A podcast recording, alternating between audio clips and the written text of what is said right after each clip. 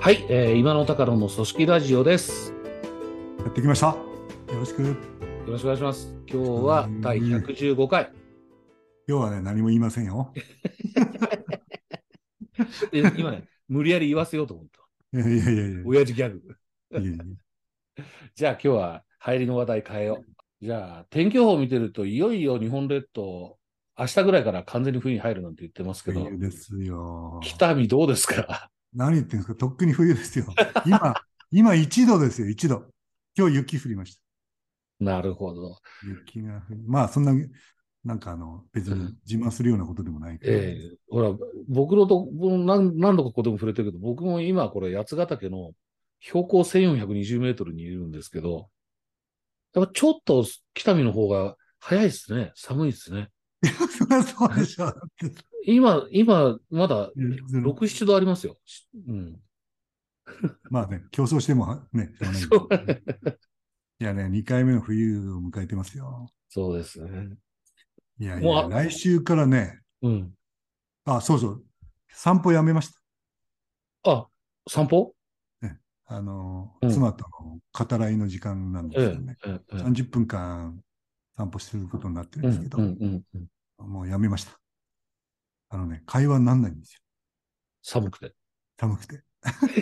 然 こうわかる。お互い必死だからね、こうなんかこう、積もる話もね、あの、帰ってからしようね、みたいな、そんな感じでね、ちょっとね。今、今で朝晩何度ぐらいなんですか明日はよマイナス4度、マイナス4度ね。 4度。で、で土日からね、うん。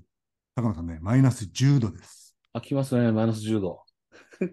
この辺もマイナス10度が来るんですけどね、そのうち。それはね、散歩、語らいの場にならないの分かりますよ。そうでしょもう、だって、頭から口から全部隠してないと、ね、う。その通りです、その通 りです。その通りなんですよ。寒さ半端ないから、あ痛いですからいやね、。痛いんですよね出してるとね。ああ、そら、まあ、命がけになっちゃうんですよね。うん、そうで命すがねけ。でマイナス5 5度を基準にしようって言ってたんですよ。ええあえなくね、マイナス3度でやめました。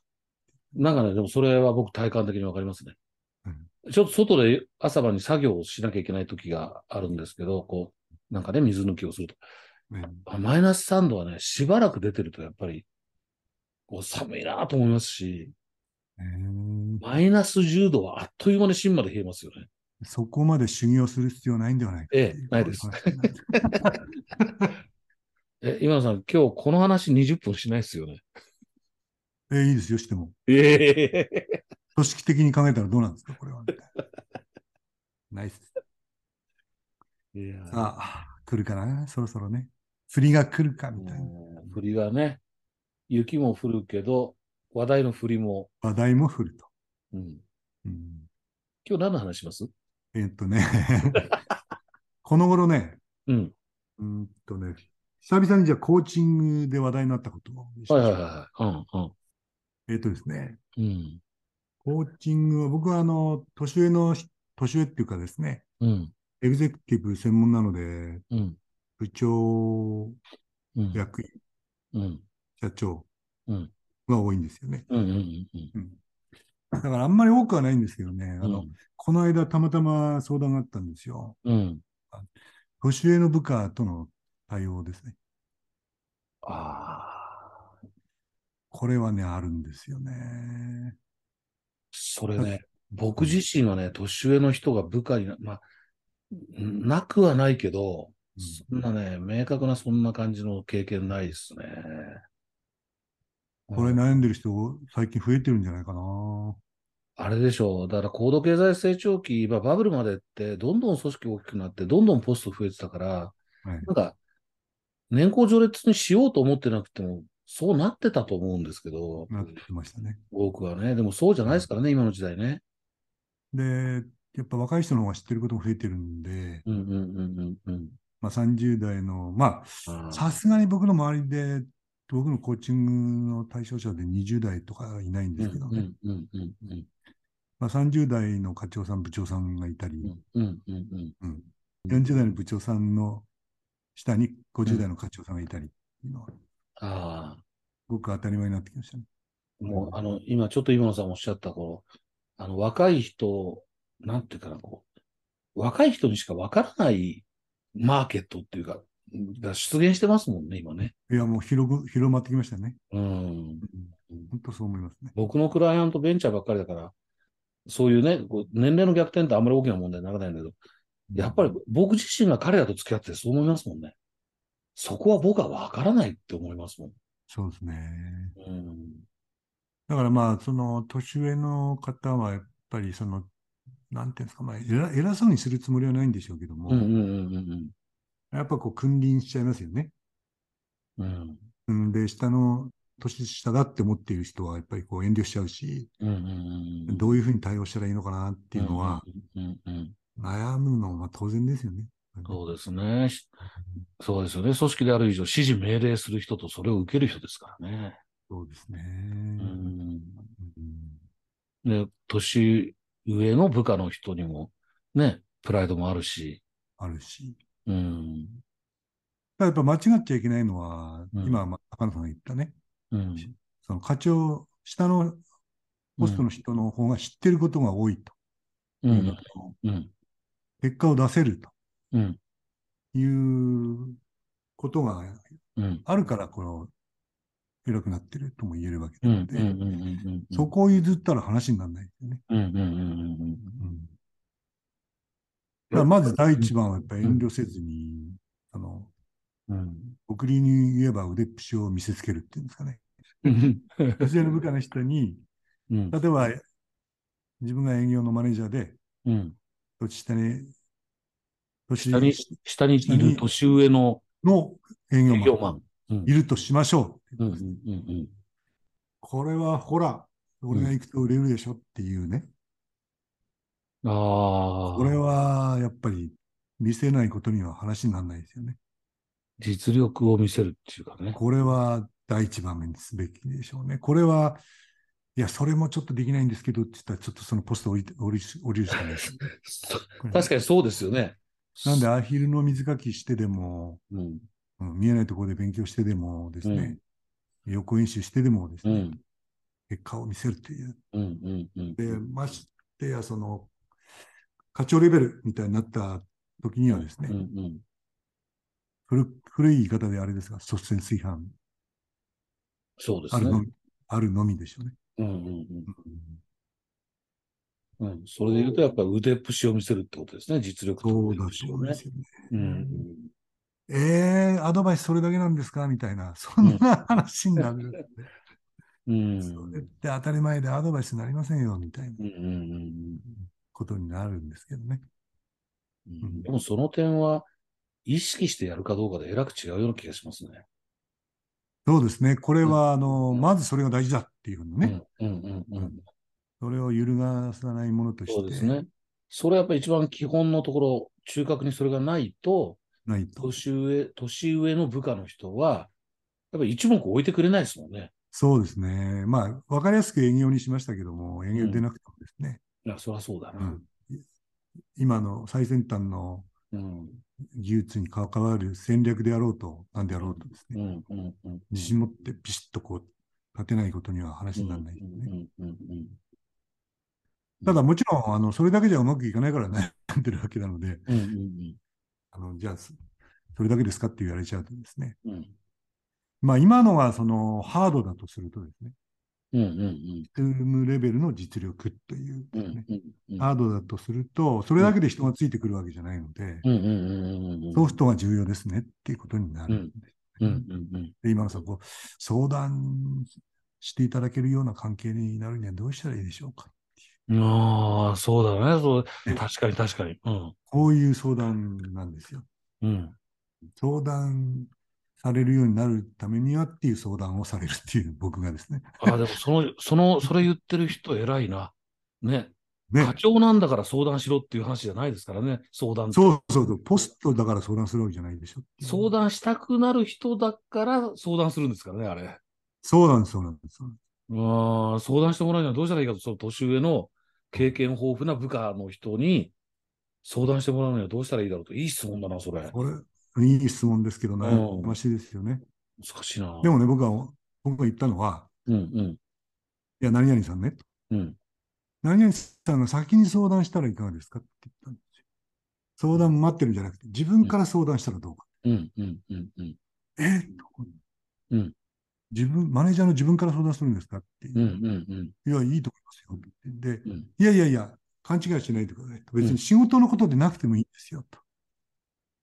うん。うん、うん、うん、うん、うん、うん。うん例えばちょっと娘がこの頃ちょっと反抗期でうん。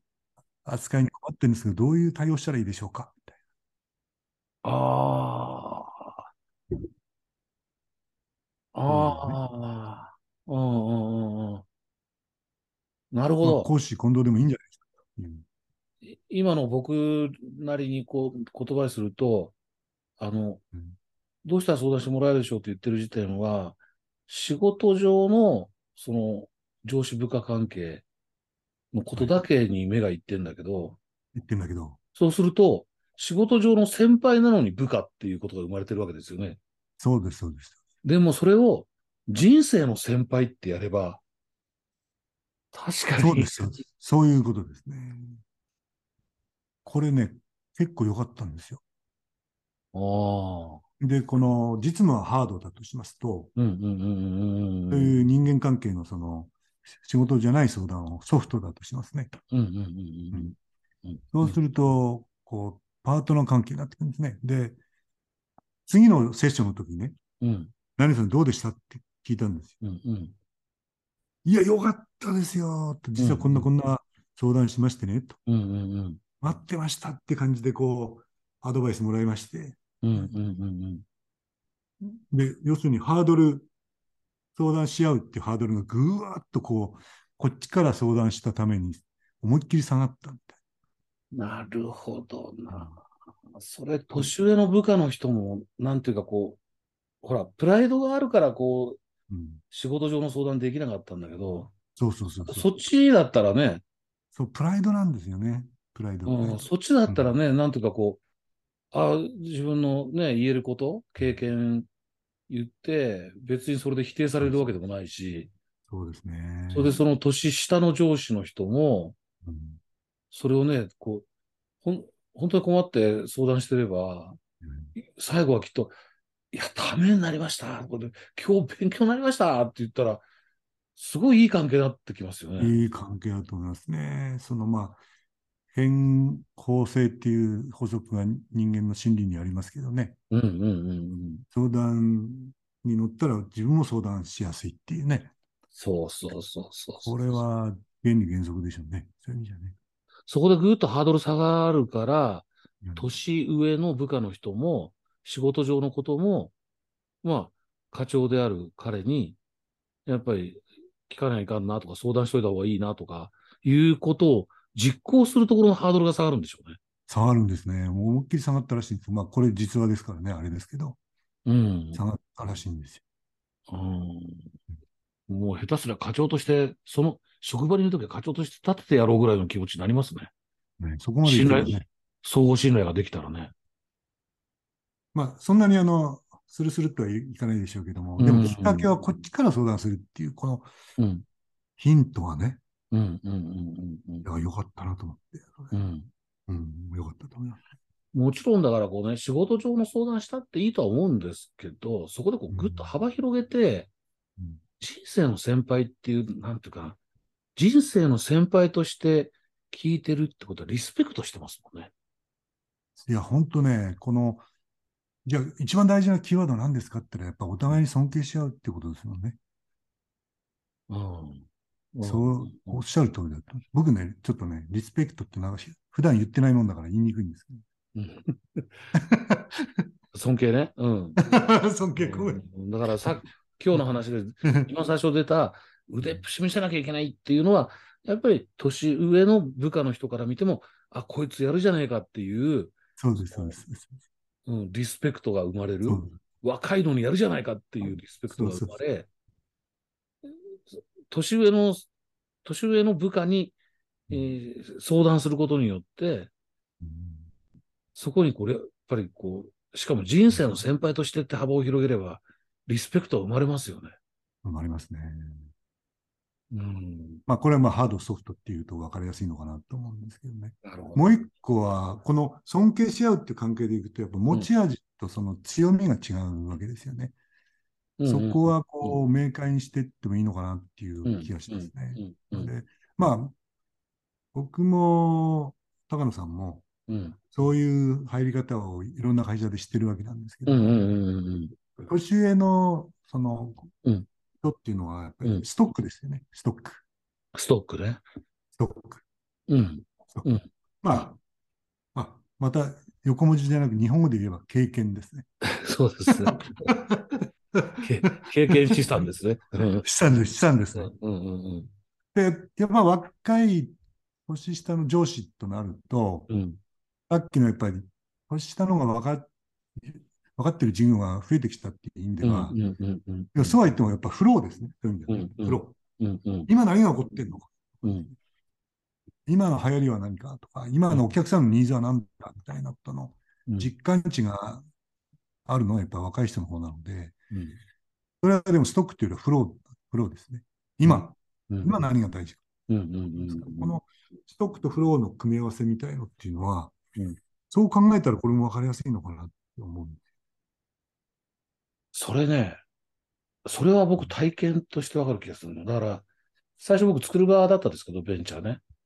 はいはいあの、今日の話の最初の方でおっしゃってましたよね。こう、若い人の方が知ってることが出て、知ってるマーケットっていうか、出てきて、いやー、おどんどん増えてんじゃないですかね。増えてますよね。で、うんあの、まさにそうだったんです、作る場ね。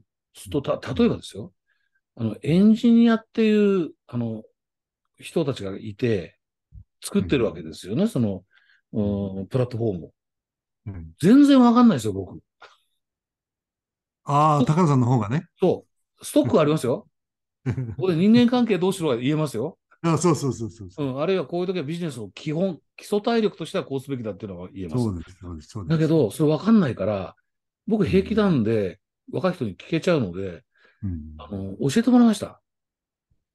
うん。フロントサイドと、フロントサイドとサーバーサイドって何とか、なんでそこにデザイナーがいるわけデザイナーって何やってんのとお前、君何やってるわけとか 言って。そしたらね、一生懸命教えてくれるんですよ。うんうん、聞いてくれるから、親父が。いいであ、それだよね。まあギブアンドテイクですね。ストックとフ、ストックとフローね。プロ。こういう例えもいいのかなと思って。まあちょっと、ちょっといい加減かもしれないですけどね。うん、でもまあ、わかりますよ。僕うはんストックから提供する。うん。で、彼らはフローを僕らに提供してくれると、うんコンビネーションができますからね。そうですね。で、そこにこのお互いにその強みを尊敬し合おうっていう土台があればね、うん、うん、うん、うんうん。あ、そうですね。いいのかなっていう気がします。ああ、それは、それは超実感値あるな。そうですね。まあ急になんか実感値上がってますね。先い生やいや、ね、直接の上司部下関係じゃないけれども、言ってしまえば僕は顧問とかアドバイザーのや雇われの身なわけですよ。うん、なるほど。うんうんうんうんで。彼らがクライアントなんですよ。うん、うん、なるほうど。ん。なんだけど、やっぱり、まあそこは年かさ、だからこう、こっちが相談、彼らが相談、僕に相談しやすいような場を作ってあげようっていうことが入ってますけどね、そこはね。でも、今の話はすごくわかる。僕はストックの中から、自分の経験値の中から、これは今も正しいだろうと思うことだけを提供する。そこを一生懸命選択する。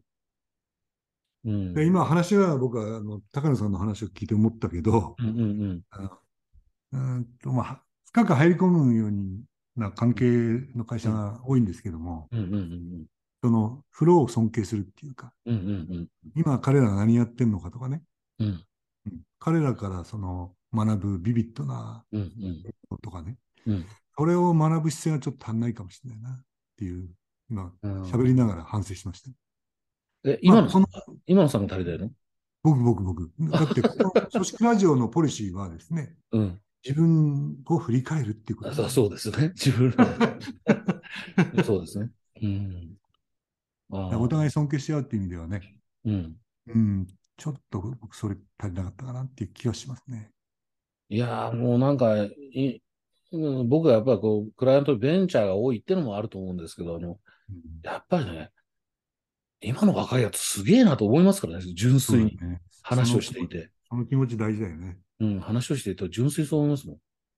うん、なるほでど。ね、一方でね、その、うんうん今の、その、率先炊飯とかね、うんうんレップ時で見せてとかね、うんうんうんうんうんロックとフローとかってこの、うーんと、まあ、課長で、うんうん、年上の部下がいるとうんうんいうまでだったらいいのかなと思うんですよね。うんうんうんところが部長になったりすると、うん部長で年下の課長、あ、年上の課長がいるとか、うんうんうんうんこういう関係もあるじゃないですか。うんこうなると、うん話が違ってきます。営業同行して腕っぷしを見せてる場合じゃないですね。 そうそうそうそう。まあ、それも大事といえば大事なんですけど率先炊飯だーって、しょっちゅう営業行ってるような部長どうなのみたいなことじゃないですか。これは、で、で課長さんがその、いろんな事情で、うんなんていうか、年上で転職してくるなんてことも、まあ、外からあ、ね。当たりう前んうんうんあれありますよね。ありますね。ううんん。そんで、こう、ちょっとこう、考え方が違ったりとかね。あやーり方が、やり方が、やり方が違ったりして、こうう、んううまんくいくうんうんうんうんうんあんま言う、いいこと、言うこと聞いてくれないみたういんな。うんうんうんこういう相談もあります。それぞれが持ってる常識がぶつかり合っちゃいますからね。あ、ぶつかっちゃう。こういう時は、あの、そして炊飯だって腕っぷし見してっていうアドバイスは全然この、なんていうか、あなんなんの威力もないですね。そう、ハードとソフトとか言ってらんないんですよね。うこういう時は、まあ、ちょっとデフォルメして言うんで、んシンプルに言うとですけどね。うんいや、何々さん、うん部長としてやっぱ会会社を背負わないとダメだっていう話をしますね。そう部長さんに対してね。部長さんに対して。うん、部長さんに対して。うん、会社を背負う。うん、その会社の看板でとかいう、その悪い意味じゃなくて、うん、うん、うん。、いい意味でやっぱ会社を背負って仕事してるっていうのを見せないとダメなんじゃないですかねっていううんうん、うん、話をしたことがあるんですね。うん、うん、でそれはどういうことかっていうと、そうん、の、やり方とか考え方の相違があった場合に、うん。個人と個人の戦いじゃないわけですね。うん、うん、はいうん、うん、うん、うん。組織としてやってるわけですから、ね個人として言いまかそうとか、うんいうことじゃないですね。な。ないんですよ。で、そそっちこのでやり方の方が正しいだろうって言いか、いいうことじゃないですもんね。ないですね。まあ、そうしたくなうんうんうるんところもあるんですけれどうん、うも、ん、うん。そうするとやっぱりルールですよね。ルール。ルールね。うん。まあ、あの、大きいところからいけば企業理念ですね。企業理念。うでん。ミッション。ううんんミッ。ションですね。うんで、その次はビジョンですね。うん、うん、うん。で、バリュー。まあ、MVV ってやつですうん、ね。うん、うん。バリュー。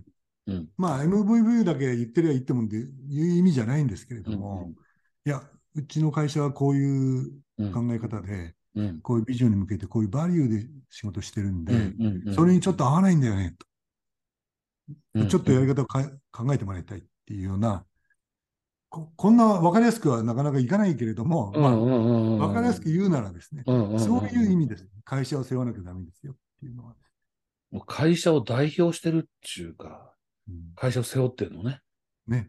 で、その、もっと言うと、そのために決めてあるものなんですよと、これは、うん、うん、そうですよね。そうです、そうです、そうとです。いうことですかね。ああ、うんあ、それだったらね、年上の部下、課長さんも、うんそれだったら、聞く耳持ちますわね。そうそうそう。だこれをでも忘れちゃって、高野さんが言ったようにね、個人と個人でぶつかったりしてるっていうのはね、うん現状は結構多いんじゃないですかね。まあ、そんな僕感じがしますね。あうん、ことこのぶつけり合い、ぶつかり合いみたいーなるほどね。えーで、ある組織、まあ、その転職、例えば分かりやすいから転職してきたな。うん年上の課長さん、分かりやすいのは転職ってことにすれば、まさにその、合にいれば合に従いじゃないけど、あの、やっぱりそこの組織に入った以上は、その組織のやり方とかを学ばなきゃいけない、本当はね。そうです、そうです。何が大事か。うんだけど、それまでやってきたことが常識として染みついちゃってるので、うん、そうなんです。それは違うんじゃないかっていう、違うやり方を自然にしてしまう。そうなんです、そうなんです。本や当りにそう方、思言いい方。うんますそう思います。だからルールって言ってるのは、その、橋の上げ下げとか、うんあのなんていうか、時間を守るとか、そういうこと言ってるんじゃないんですうん。うよんね。うんうんうん大事なことは何なのかっていうことが、うんうん。会社で決めてあるでしょっていうことを言ってるわけですよね。ルールによる統治ですね。ルールによるガバナンスね。あの、いい意味でですよね。そうです、そうです、そうです。ルールで感じがないのでっていうマイナスはあるんだけども、うん。そういう時はでもそれは持ち出さなきゃダメですよねっていうことですよね。これあの、僕あの、僕、あの、ルールによる統治っていう話をちょっと違う場面ですることがあるんですけど、あの、年上の部下がいてっていうんじゃなくって、なこくうて。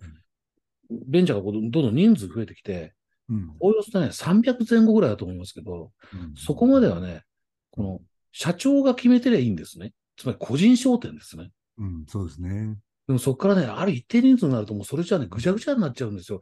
あいつの時は甘かったとかいう話になってったりして。うん50人、100人になったらね、ちょっとそ。のね、社長といえどもやっぱルールうんに、ルールを作ってルールでやるっていうことが、すごい大事になりますよね。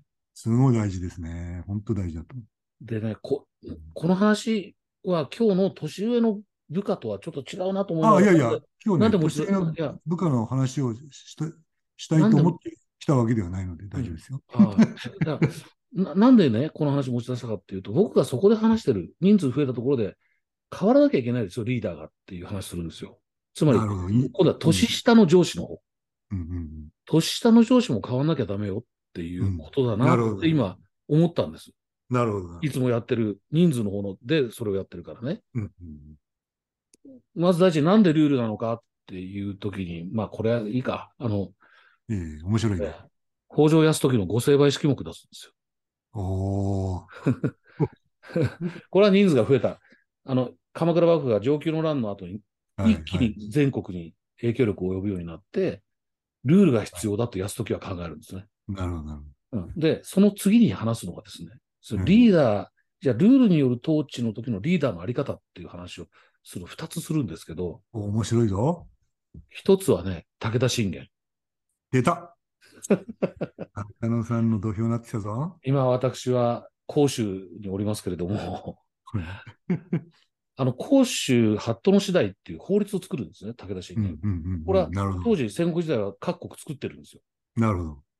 で、信玄が作った甲州八頭の次第っていうのは、武士だけじゃなくて、民百姓、町人までみんなこれ守れっていうものなんで、共通なんだ。多分村々、町の辻々にこうの、ん張り出したと思うんですけど、うんなるほど、なるほど。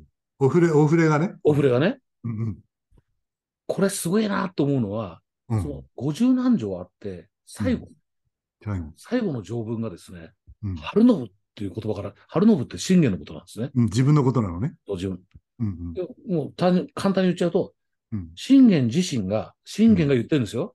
うん俺がうんこのルールを守ってないと思ったら、うん目安箱を通じて、うん規制を問わず言ってこいと。誰でも言っていいぞと。その時には処罰を受ける覚悟をしているって書いてあるんですよ。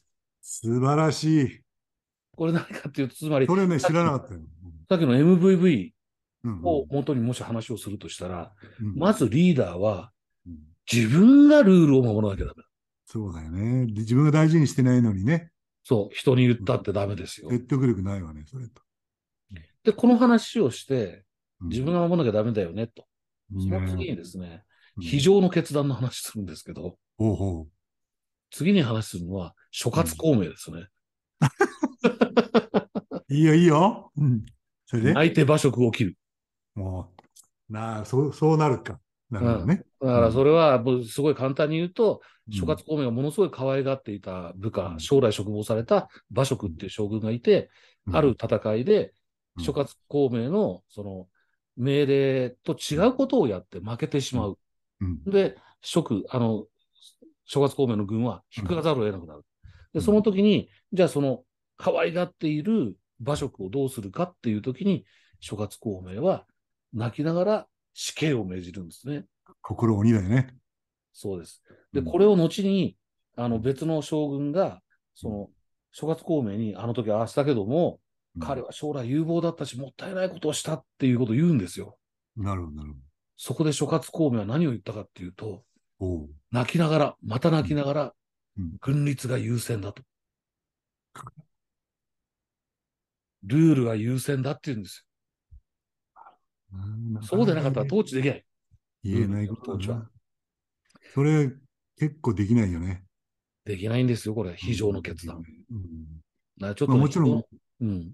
殺すってことはないんだけどもうんう、んうんうん。うん非常に慣れ厳しく聞かななきゃいい。けない時がある。そう、非常に慣れないね。ちょっと話があれしちゃったけども、ちょっとさっきの話にね、今日のテーマ、やっぱり年下の上司、年上の部下っていう、で、それが部長、課長っていう関係の時に、やっぱり MVP、会社を背負って、今野さんの言葉を使ったら会社を背負って、会社が持ってるルール、MVP をはじめとするルール、まあ特に大きなところうんで持って、違うことは違うって言わなきゃいけない。そうそうそねそのためには自分が守っていることだし、言うべき時には年、年上の部下であろうが何だろうが言わなきゃいけない。ういいまとめになりましたね。なんか久しぶりになんか高野くんらしいまとめになりま した。今日、今日だけど、今日の話ほら、一番最初に言ったけど、なんか僕自身があんまり年上の部下を持った経験がないから、 うんへーはーふーってこう聞いてたんですけどね。えー最後に、あの、い出やたなかったねよかった。、最後のテーマ持ってかれましたね。いやいや、そんなことないですよ。いやいやすごい勉強になった今日僕。まあ、あの、 ハードとソフトとですね、ストックとフローっていう話うん。させていうただんきまし。うた。ん。うん。うん。で、最後は、部長クラスはそれでは、それだけじゃダメだっていう。うん。うん。うん。ルール、ルールが大事だっていう。いうことですそのね。ルールが大事なの説得力が、いやー、孤児を持ち出すとは思わなかった です僕らしいね。ね。いやいやはい。でもあれでしたね、あの、諸葛孔明のはもちろん聞いたことがあったんですけど、うん。うん。最初のはね、甲州、武田信玄ですかあれは初めて聞きました。うん。素晴らしい。甲州八頭の次第っていうんですけどね。素晴らしいですね。うんそあの、の高最所後ハッにト、高所ハットの次第で調べると、大概出てくるのは喧嘩両成敗が出てきます。うんそこで喧嘩両成敗って決めてるんですね。なるこほっちのど方がこう有名なんですけど、うん最最後後のに自分がいいね。最後の条文、ちょっとこう刺激をもらった感じだったね。今。処罰を受ける覚悟があるっていうのを、 民百姓たちにも言うんですから、これは尊敬されますよ。その覚悟は僕にはないなと。 だから、やっぱ信玄公は、ものすごい尊敬されてますからね、この人、ここのい人たちやに、ね。今日もまとめていただきありがとうございました。とんでもございません。体内時計は多少オーバー気味かもしれないけど、今日はとても僕は勉強になりました。ありがとうございまし私た。も勉強になりました。ということ で、リスナーの皆さんいかがだったでしょうか今週はこの辺で終わりたいと思います。まご視聴ありがとうございましたた来週ありがとうございました。また来週、もう失礼します。